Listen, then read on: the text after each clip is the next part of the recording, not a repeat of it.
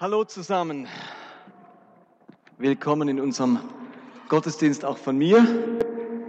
Wir befinden uns am Beginn, zweiten Sonntag unserer Predigtserie. Ist das alles? Oder kommt da noch was? Ist das alles oder kommt da noch was? Und heute geht es darum, mit dem inneren Auge zu sehen. Und ich erkläre euch, was ich damit meine, was das bedeutet. In der vergangenen Woche haben wir darüber gesprochen, dass bei ganz vielen biblischen Geschichten, die man so liest, vor allem im Alten Testament, der erste Eindruck täuscht.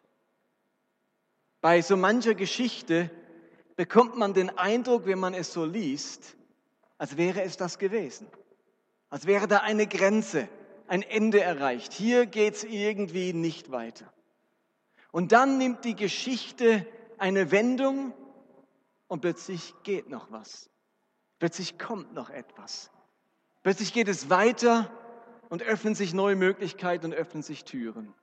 Der erste Eindruck hat getäuscht, da ging noch etwas. Und ganz besonders eindrücklich zeigt sich das an der Ostergeschichte. Mit der Kreuzigung und dem Tod Jesu hatten die Jünger und die Welt den Eindruck, das ist das Ende von Jesus, das Ende des Reiches Gottes, der Sieg des Bösen und der Finsternis. Das war es gewesen. Eine kurze Odyssee, ein kurzer Lichtstrahl und jetzt ist dieser Jesus tot. Oh nein. Und dann kommt der Ostersonntag und plötzlich geht noch etwas. Die Geschichte geht weiter. Nicht nur das Grab öffnet sich, sondern ganz neue Möglichkeiten eröffnen sich. Dieser Wechsel von war es das gewesen zu da kommt noch etwas, der findet sich ständig in unserer Bibel. Aber er findet sich eben nicht nur in der Bibel, er findet sich auch in unserem persönlichen Leben. Und wir kennen das alle, diese Phasen in unserem eigenen Leben, in denen scheinbar überhaupt nichts mehr geht, in denen Stillstand herrscht, wo wir den Eindruck bekommen, das war es jetzt gewesen.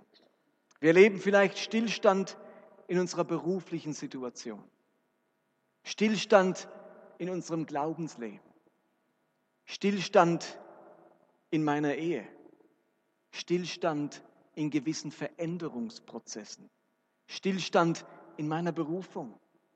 Irgendwie bewegt sich nichts mehr in meinem Glauben und nichts durch meinen Glauben.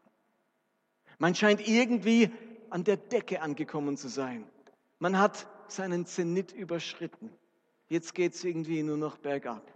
Mein Potenzial ist aufgebraucht. Ich bin an eine ungeliebte Grenze gestoßen. Und man kann nicht recht glauben, dass da noch mal was kommen soll. Und diese Gedanken, die denken nicht nur Menschen, die irgendwie 95 sind und vielleicht schon alt und lebenssatt, sondern das geschieht ganz vielen von uns dass wir tatsächlich in unseren alltäglichen Lebensbereichen, wie der Ehe, wie dem Beruf, wie dem Glauben, den Eindruck haben, ich muss mich den Rest meines Lebens mit dem Zustand abfinden. Ich weiß keine Möglichkeit mehr, wie da sich noch was ändern soll, wie da noch etwas gehen soll.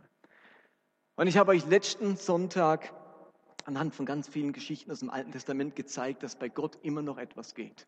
Also wenn ihr den einen Gedanken mitgenommen habt letzten Sonntag, dann war das gut. Bei Gott geht immer noch etwas. Und ich möchte das heute einfach noch einmal von der anderen Seite her bringen, vor allem vom Neuen Testament her. Und würde gerne anfangen mit zwei Bibelstellen, die ihr auch auf eurem Predigtzettel habt. Die sind wegweisend für heute. Um die geht's heute. Die möchte ich äh, breit walzen, dass wir sie richtig verstehen, dass sie in die Tiefe gehen in unserem Leben. Wenn wir uns in dieser Stillstandphase befinden, dann verlieren wir nämlich ganz schnell den Blick dafür, was eben alles noch möglich wäre und was alles noch geht. Und davon spricht Gott im Epheserbrief durch den Apostel Paulus. Und ich möchte euch diese zwei Stellen vorlesen. Die erste Stelle, Epheser Kapitel 3, Vers 20. Und obwohl ich die Stelle jetzt aus dem Kontext rausnehme, kann man sie so nehmen. Der Kontext verstärkt die Bedeutung dieser Stelle. Und da heißt es, Kapitel 3, Vers 20, oh, das Licht war gut. Kannst du das gerade nochmal anlassen, bitte? Das ist sehr gutes Licht, ja. Da heißt es, dem, der so unendlich viel mehr tun kann, als wir erbitten oder erdenken. Und der mit seiner Kraft in uns wirkt. Ihm gebührt die Ehre in der Gemeinde und in Jesus Christus von Generation zu Generation in alle Ewigkeit. Amen. Ich lese es nochmal. Ich habe ja was, ihr seht ja, was unterstrichen ist. Das sind so die wichtigen Begriffe. Dem, der so unendlich viel mehr tun kann, als wir erbitten oder erdenken. Und der mit seiner Kraft in uns wirkt. Ihm gebührt die Ehre. Paulus macht die Epheser darauf aufmerksam, dass Gott so unendlich viel mehr tun kann, als wir uns erdenken, also vorstellen können. Eben, wenn wir den Eindruck haben, da geht nichts mehr, dann reicht ja unsere Vorstellung nicht mehr aus, uns noch vorzustellen, was eben noch gehen könnte. Und dieser Text sagt, dass noch so unendlich viel mehr möglich ist. Die griechischen Worte, die Paulus hier gebraucht, die kann man im Deutschen gar nicht richtig übersetzen. Unendlich viel mehr, wie es hier übersetzt ist, versucht es irgendwie einzufangen. Paulus gebraucht Vorsilben, um diese Reichhaltigkeit, dieses unendlich mehr irgendwie auszudrücken. Und zwar benutzt er zweimal das Wort hyper, also über, und zudem noch das Wort ex, was so viel heißt wie darüber hinaus. Also hyper, hyper, ex. Das ist das, was er griechisch schreibt. Das, das findet man sonst nirgends, dass einer so äh, gesteigert, also in der Jugendkultur, hey, das war mega, mega cool. So, also das mega, mega ist, äh, ist auch griechisch. Äh, Paulus sagt nicht mega, ich will altmodisch, er sagt hyper. Ähm, aber das ist, äh, war auch irgendwann mal modern. Gott kann also hyper, hyper, ex, also weit, weit über all das hinaus, was wir uns vorstellen können, tun. Hyper, hyper, ex, weit, weit, weit über das hinaus, was du dir vorstellen kannst. Was in deinem Horizont des Erreichbaren und Denkbaren liegt, kann Gott tun in deinem Leben. In anderen Worten, da gibt es noch so viel mehr. Gott kann weit über das hinauswirken, was wir gerade erleben. Das ist die Aussage von dem ersten. Vielen Dank, Veronika. Der zweite Vers stammt auch aus dem Epheserbrief und steht in Kapitel 1, Vers 18 und folgende. Auch den lese ich euch vor. Dort heißt es, Gott öffne euch das innere Auge. Also es gibt innere Augen, damit ihr seht, welche Hoffnung er euch gegeben, zu welch großartigem Ziel er euch berufen hat. Er lasse euch erkennen, wie reich er euch beschenken will und zu welcher Herrlichkeit er euch bestimmt hat. Ihr sollt begreifen, wie überwältigend groß die Kraft ist, mit der er an uns wirkt, den Glaubenden. Es ist dieselbe gewaltige Kraft, mit der er an Christus gewirkt hat, als er ihn vom Tod auferweckte. Das ist so ein reicher Text. Ich bitte euch, wenn ihr einen Predigtzettel habt oder an der Leinwand, lest ihn für euch einfach noch mal einen Moment durch. Lest ihn einfach für euch noch mal in eurem Tempo, in eurem Verständnistempo einfach noch mal durch.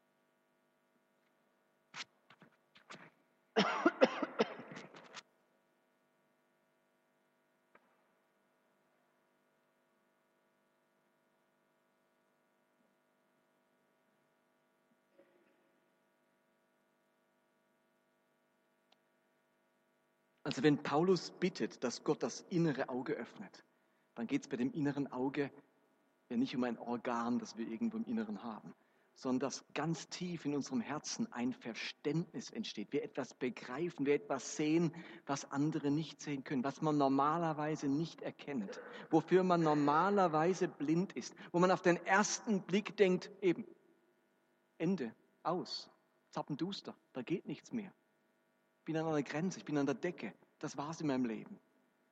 Und das innere Auge heißt innen drin, ganz tief drin, wieder alle Umstände und Lebenssituationen erkenne ich, was erkenne ich? Zu welcher Hoffnung wir berufen sind. Wie reich er uns beschenken will. Welche Herrlichkeit, Herrlichkeit er für uns bestimmt hat und wie überwältigend groß. Ihr merkt alles Superlative.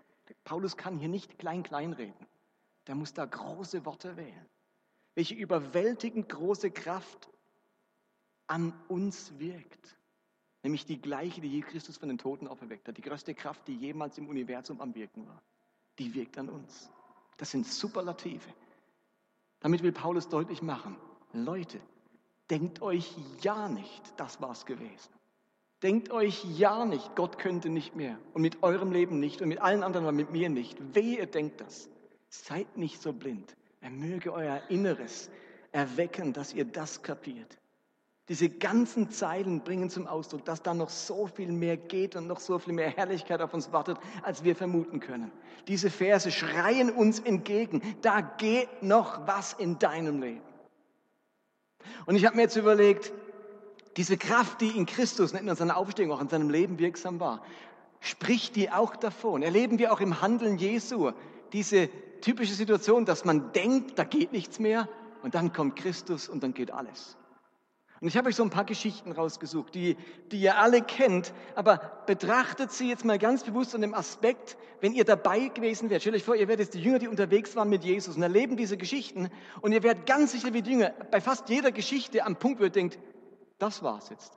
Geht's, geht nichts mehr, Jesus. Jetzt sind wir mal in der Sackgasse. Jetzt hast du dich aber reingeritten, Jesus. Jetzt bin ich mal gespannt, wie da rauskommst. Also da kommen wir nicht mehr raus.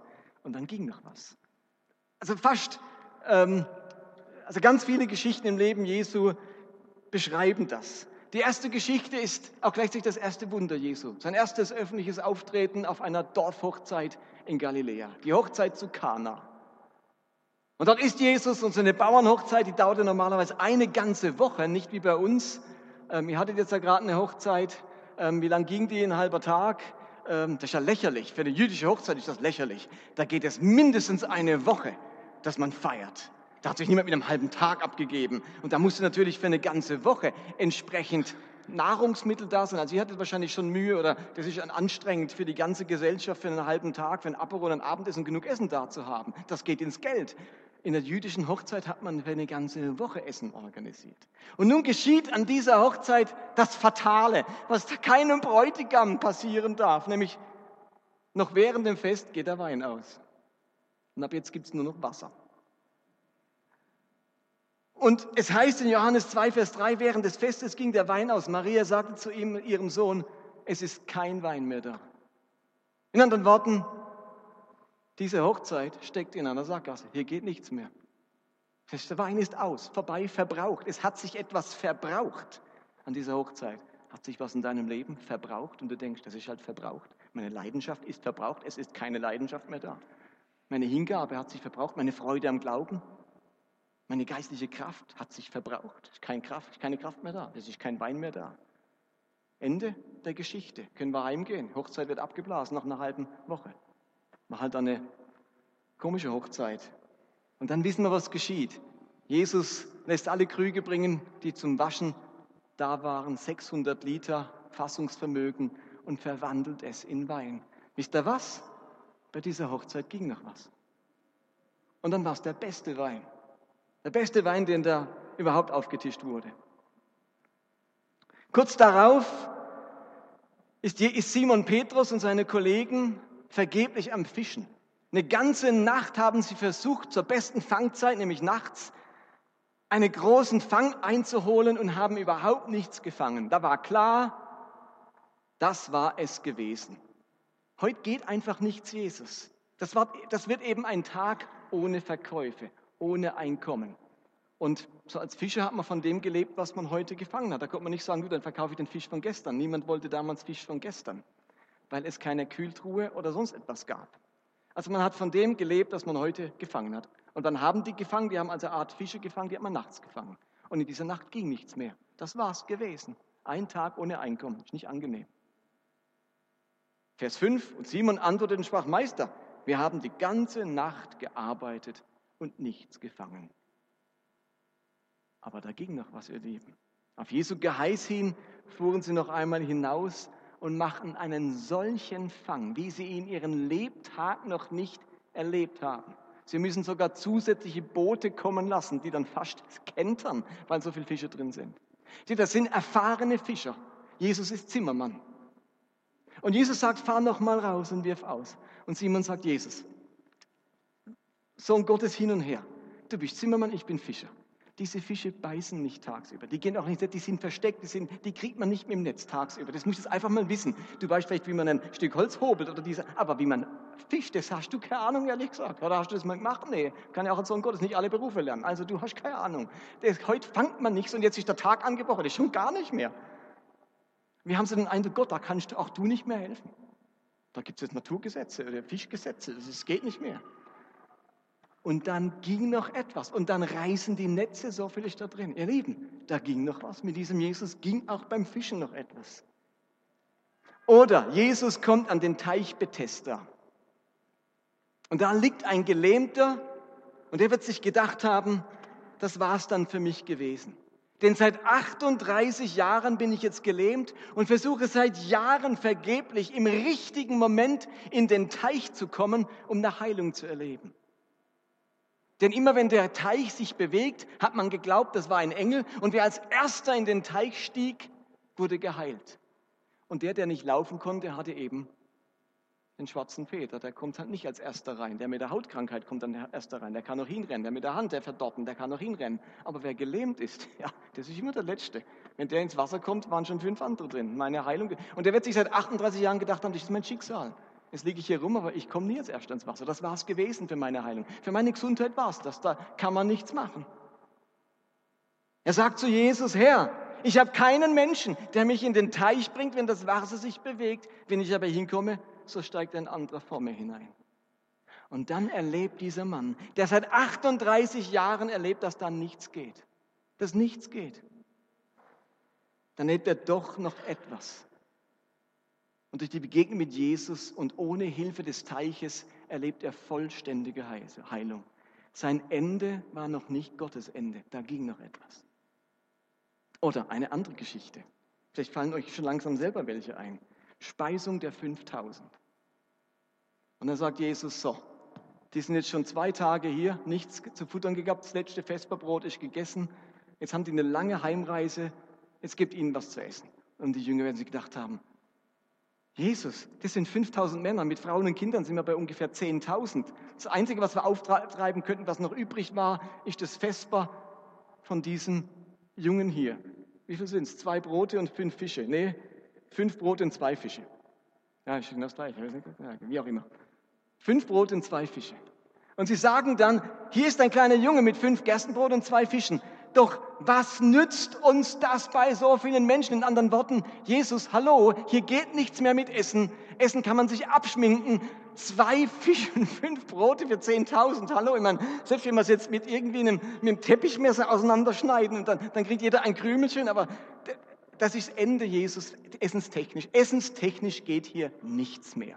Können wir uns darauf einigen, Jesus? Und sie machen den Vorschlag, schick sie weg in die Gaststätten außenrum. Die haben alle ein gutes Geschäft, wenn die 5.000, 10.000 Leute kommen. Aber essenstechnisch geht hier nichts mehr. Ging noch was? Es ging noch was. Dann speisen sie diese 5.000 Männer mit diesen zwei Fischen und fünf Broten. Bei Jesus geht immer noch etwas. Und kurz darauf steigen sie ins Boot, fahren über den See und kommen in einen großen Sturm. Ein Sturm, wie ihn diese Seemänner noch nicht erlebt haben.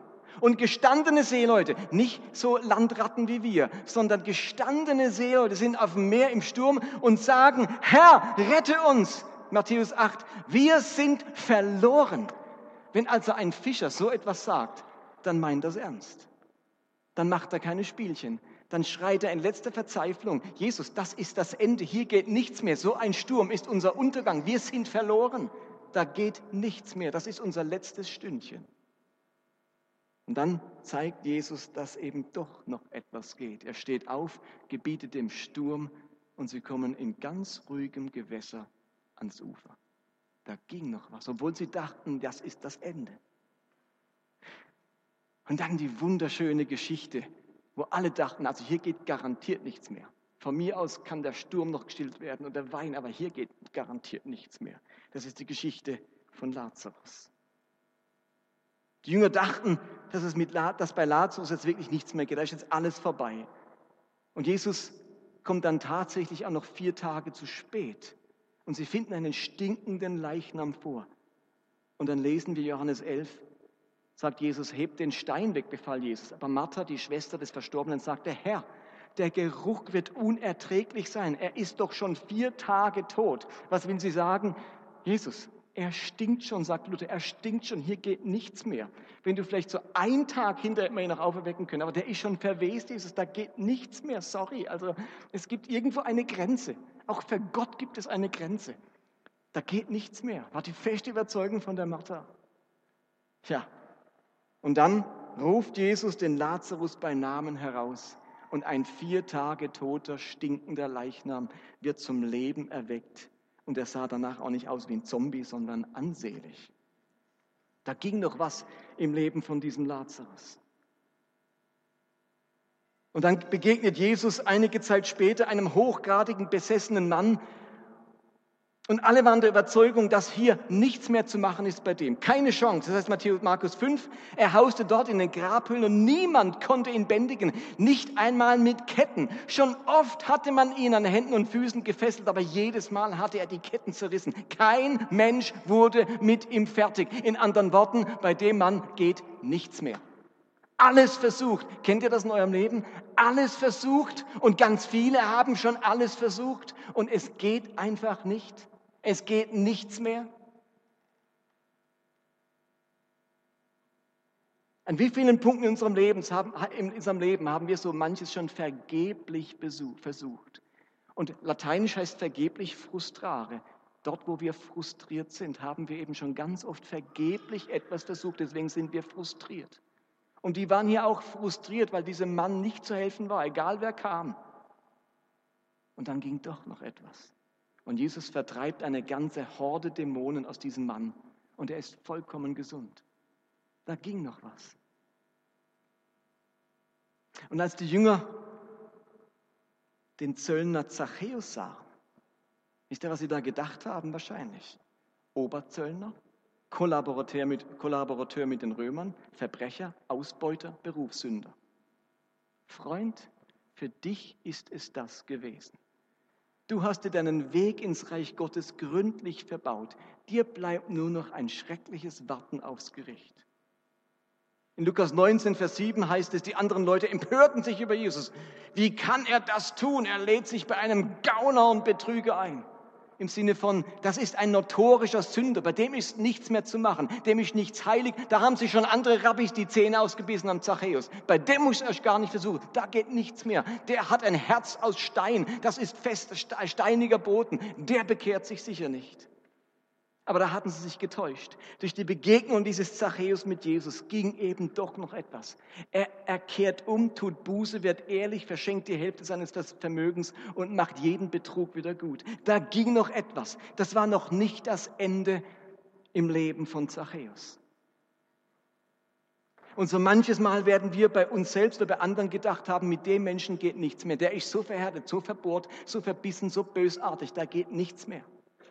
Und die Zachäus-Geschichte zeigt eines der Beispiele, dass doch noch etwas geht. Und dass Gott noch eine Herrlichkeit, eine Möglichkeit hat, die wir uns nicht einmal vorstellen könnten in unserer beschränkten Vorstellung.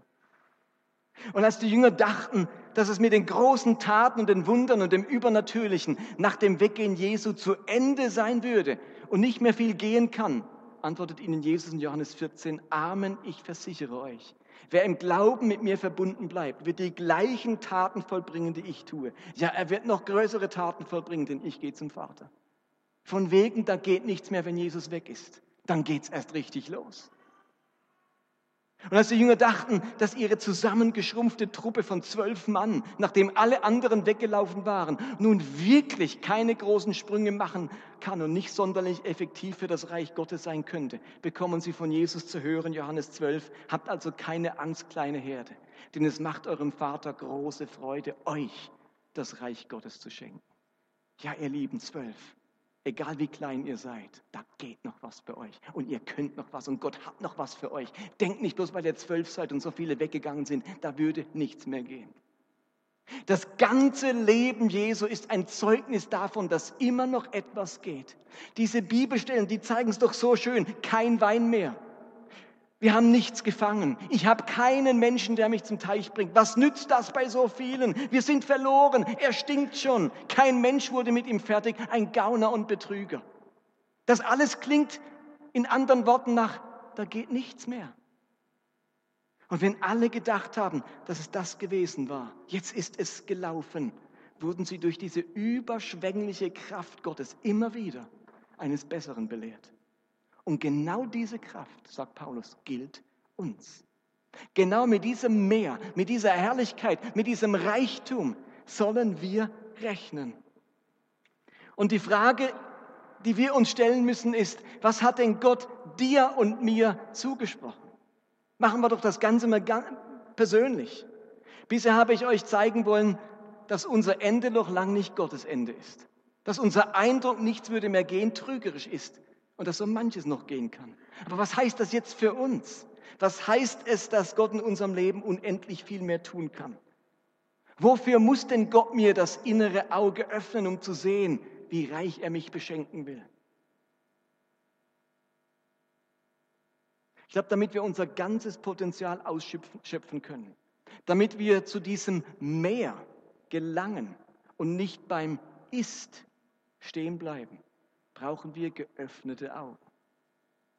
Wir müssen sehen, was Gott für uns vorbereitet hat, was er mit uns vorhat, wozu er uns berufen hat, welche Ziele er für uns hat und welches Potenzial in uns steckt. Lasst mich nochmal diesen Ausschnitt aus dem Epheserbrief vorlesen. Gott öffne euch das innere Auge, damit ihr seht, zu welch großartigem Ziel er euch berufen hat, wie reich er euch beschenken will und zu welcher Herrlichkeit er euch bestimmt hat. Was glaubt ihr, was mit unserem Leben passiert, wenn wir das wirklich glauben, weil wir es wirklich sehen? Und genau das ist im Leben all der Personen passiert, von denen ich letzten Sonntag und heute jetzt gesprochen habe. Denkt an Abraham. Abraham wurden die Augen geöffnet, als Gott ihn am Strand des Meeres, als er ihn dahin führte und den Sand und die Sterne zeigte und versprach, dass er einmal so viele Nachkommen haben würde. Da hat er was gecheckt. Da hat er wie verstanden, was Gott ihm zuspricht und was Gott mit ihm vorhat. Und Josef wurden die Augen geöffnet, als Gott ihm Träume schenkte, in denen er erkannte, dass in ihm das Potenzial zu einem großen Leiter und Führer steckt, das ihn sogar zum Führer den eigenen Geschwistern und Eltern gegenüber machen würde. Da hat er was kapiert, dieser Josef. Da hat er etwas gesehen. Und Mose wurden die Augen geöffnet, als er im brennenden Dornbusch stand und Gott ihm seine Pläne für das Volk Israel mitgeteilt hat und ihm seine Berufung ausgesprochen hat als Befreier des ganzen Volkes. Da hat er etwas gesehen, das hat ihn nie mehr losgelassen. Und als er in der Sackgasse stand vor dem Toten Meer und da die Ägypter, dann hat er im inneren Auge etwas gesehen, dass das eben nicht das Ende ist, sondern dass Gott noch etwas vorhat und dass seine Geschichte nicht hier aufhört, denn seine Augen waren irgendwann geöffnet da am Dornbusch für das, was alles noch auf ihn wartet. Und dann konnte er nicht glauben, dass das das Ende ist. Und deswegen ging auch noch etwas. Und David wurden bereits als Teenager die Augen geöffnet, was Gott mit ihm vorhat, als der Prophet Samuel beim auftauchte, sein Salbhorn auspackte und ihn zum kommenden König über Israel salbte. Und als er in der Höhle war, versteckt und verfolgt und in der Sackgasse, da hat sein innere Auge, sein inneres Auge immer noch gesehen, was auf ihn wartet und was hier noch geht. Petrus wurden die Augen geöffnet, als einer der vollmächtigsten Rabbi zu ihm trat und ihn als einfachen Fischer in seine Nachfolge berief und ihn Felsen nannte, in dessen Verantwortung die erste Kirche liegen würde. Da hat er eine Berufung bekommen. Da wurde ihm ein Land abgesteckt, das er den Rest seines Lebens erobern wollte und wusste, das ist noch lang nicht das Ende in meinem Leben. Sie alle konnten in schwierigen Zeiten daran festhalten, dass da noch was kommt, dass noch was geht, weil Gott ihnen etwas zugesprochen hatte, etwas verheißen hatte und sie mit ihrem inneren Auge sehen konnte, welches Potenzial Gott in sie gelegt hatte, mit ihrem inneren Auge etwas sehen konnte, was eben alle anderen nicht sehen konnten. Ganz tief in ihrem Innern war diese Gewissheit, dass da noch mehr kommen muss. Und das ging nicht nur den Leuten im Alten Testament so, das ging Menschen in der ganzen Kirchengeschichte so. Ihr Lieben, Luther wusste, dass da noch mehr sein musste in der Kirche und am Wort Gottes und in seiner Gerechtigkeit, als die Kirche bis dahin verstanden hatte. Irgendwo hat er in seinem Turmerlebnis kapiert, da gibt es noch mehr. Das kann nicht das Ende sein in der Frage nach Erlösung und Gerechtigkeit, wo die Kirche heute steht. Und er rang um dieses Meer. und löste eine Reformation aus, die die weltweite Kirche verändert hat. John Wesley wusste, dass Gott ihn dazu berufen hatte, das englische Volk aufzuwecken von ihrem Schlaf und sich neu Gott zuzuwenden. Und er löste eine Erweckung in England aus im 18. Jahrhundert, deren Spuren bis heute sichtbar waren, die ganze Methodistenkirche daraus entstanden ist. Der hat etwas gesehen, was in England möglich ist und hat sich nicht von den Umständen und der Zeit irritieren lassen. Er hatte etwas gesehen, da kommt noch mehr und er hat daran festgehalten. Oder Evan Roberts, sah mit seinem inneren Auge, dass Wales errettet werden sollte. Und er rang darum, um das, was noch kommen sollte. Und sagte zu Gott immer wieder, Gott, schenk mir Wales oder ich sterbe. Und so löste er im 19. Jahrhundert eine riesige Erweckung in Wales aus. Eine riesige Erweckung. Die Bergarbeiter haben sich bekehrt und wurden so liebe Kerle, dass die Esel nicht mehr arbeiten wollten, weil sie so eine gute Behandlung nicht gewohnt waren. Die Wirtshäuser in Wels waren leer, weil niemand mehr der Trunksucht frönte. Der hat was ausgelöst. Er hat ein Bild gehabt. Er hat im inneren Auge etwas gesehen, was Gott ihm anvertrauen wollte. Und er hat nicht locker gelassen. Und als die Kirche ihre übernatürliche Kraft verloren hatte, sah John Wimber aus Anaheim in Kalifornien mit seinem inneren Auge, dass da mehr sein muss und dass Gott seiner Kirche wieder seine übernatürliche Kraft zurückschenken möchte. Und er jagte diesem Ziel nach. Er ließ sich nicht abspeisen mit billigen Antworten. Und er erlebte wieder Heilungen und Prophetien und gründete in den 70er Jahren eine Gemeindebewegung, die sich Vineyard nennt und zu der wir heute gehören. Und Lieben, und diese Verse aus dem Epheserbrief, die Paulus an die dortige Gemeinde geschrieben hat, die machen deutlich, dass Gott uns alle beschenken möchte, für uns alle Ziele hat, und uns Anteil geben will an seiner Herrlichkeit.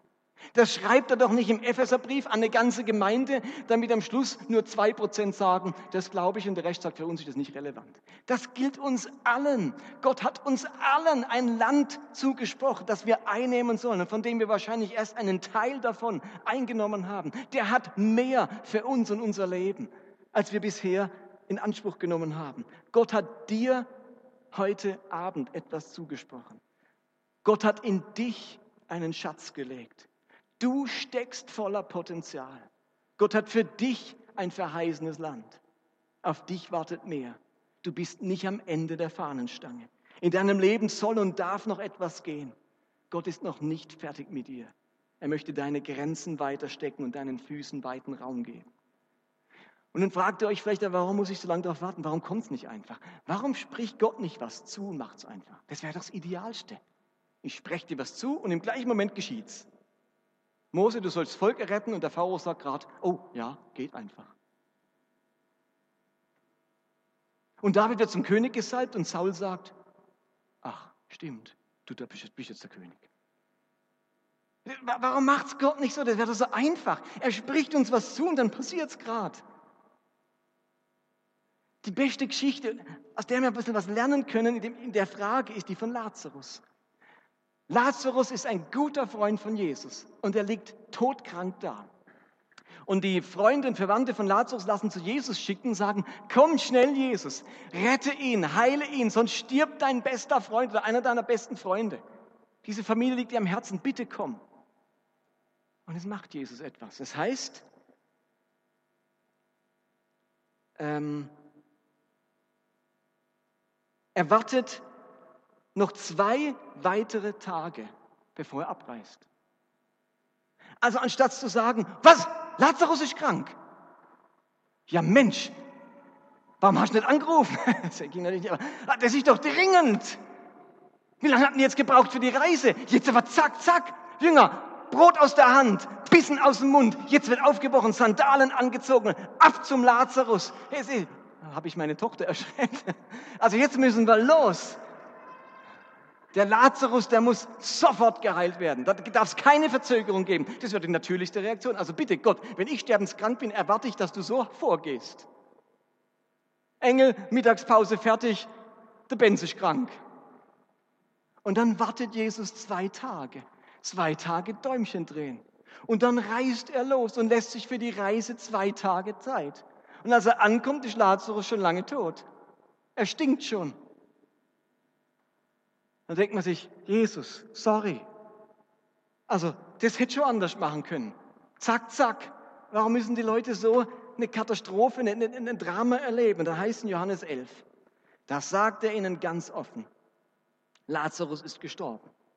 Und wegen euch bin ich froh, dass ich nicht dort war, damit ihr trauern lernt. Nee, damit ihr glauben lernt. Aber kommt, lasst uns zu ihm gehen. Und in Vers 40 heißt dann, ich habe dir doch gesagt, dass du die Herrlichkeit Gottes sehen wirst, wenn du mir vertraust. Die Verzögerung der Zusage Gottes, dass das verheißene Land auf sich warten lässt, dass das Kommende noch nicht gleich da ist, dass es manchmal so aussieht, als wäre es das gewesen, das hat seinen Grund. Es hilft uns, Vertrauen und Glauben zu üben, festzubleiben im Glauben, auszuhalten im Glauben, festzuhalten, dran zu bleiben. Das sollen wir lernen. Jesus sagt, es war gut, dass ich nicht gleich gegangen bin. Ihr lernt eine Lektion. Wenn ich euch auf die Verwirklichung eurer Zusagen warten lasse, dann übt ihr etwas ganz Entscheidendes in eurem Leben, nämlich Ausdauer. Glaubt ihr, dass die heutige Zeit das nötig hat, so nötig wie damals? Ich vermute, wir haben es noch viel mehr nötig. In einer Gesellschaft, wo man nicht mehr warten kann, in einer Instant-Gesellschaft, Gesellschaft, wo ich einen Knopfdruck mache und von Amazon ist das Päckchen am nächsten Tag da. Jetzt führen sie ja sogar ein, Amazon und auch ein paar andere Firmen, dass ein, in großen Städten eine Drohne das Paket hat und dann fliegt die Drohne durch die Stadt und lädt es dir eine Stunde später vor deiner Haustür ab, damit du gar nicht mehr warten musst. Dahin kommen wir eine Gesellschaft, der, der Warten so schwer fällt. Und Jesus wartet beim, bei der Krankheit eines seiner besten Freunde so lang, bis er schon stinkt. Und das macht er nicht aus Grausamkeit, sondern weil diese Lektion so wichtig ist für Menschen, die diese Kraft Gottes und diesen Reichtum Gottes und diesen Schatz Gottes anvertraut bekommen sollen. Schon im Hebräerbrief steht, darum werft euer Vertrauen nicht weg, welches eine große Belohnung hat. Es heißt nicht, hör nicht auf zu vertrauen, du Dummkopf. Im Sinne von, du bist ja blöd, wenn du so lange vertraust. Nein, werf es nicht weg, denn es hat eine große Belohnung. Was hat Gott dir zugesprochen? Was hat dein inneres Auge gesehen? Von was weißt du ganz tief in deinem Inneren, dass es noch kommen wird und dass es das noch nicht gewesen ist? In deinem Glaubensleben, in deiner Familie, in deiner Ehe, in deinem Single-Sein, in deinem Beruf, in deiner Gesundheit. Was hat Gott zu dir gesprochen? Ganz tief. Hör mal ganz tief in dich hinein. Ich garantiere dir, du hast etwas gehört. Und ich möchte gern diesen Gottesdienst abschließen, indem wir zusammen Abendmahl feiern. Warum jetzt gerade Abendmahl? Warum gerade heute Abendmahl? Was ich mir wünsche ist, so heißt auch die Predigt, dass unsere inneren Augen geöffnet werden, dass wir etwas erkennen, was Gott uns zugesprochen hat.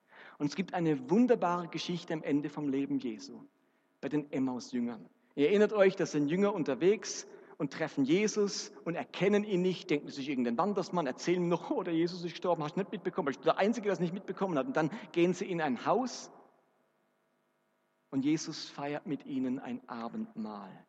Und es heißt in Vers 30, Lukas 24, 30, und es geschah, als, mit, als er mit ihnen zu Tisch saß, nahm er das Brot, dankte, brach's und gab's ihnen. Wisst ihr, was das war? Das war das Abendmahl. Wisst ihr, was da passiert ist in dem Moment? Da wurden ihre Augen geöffnet und sie erkannten ihn. Wir feiern Abendmahl ja mit unter ganz vielen Vorzeichen und Aspekten.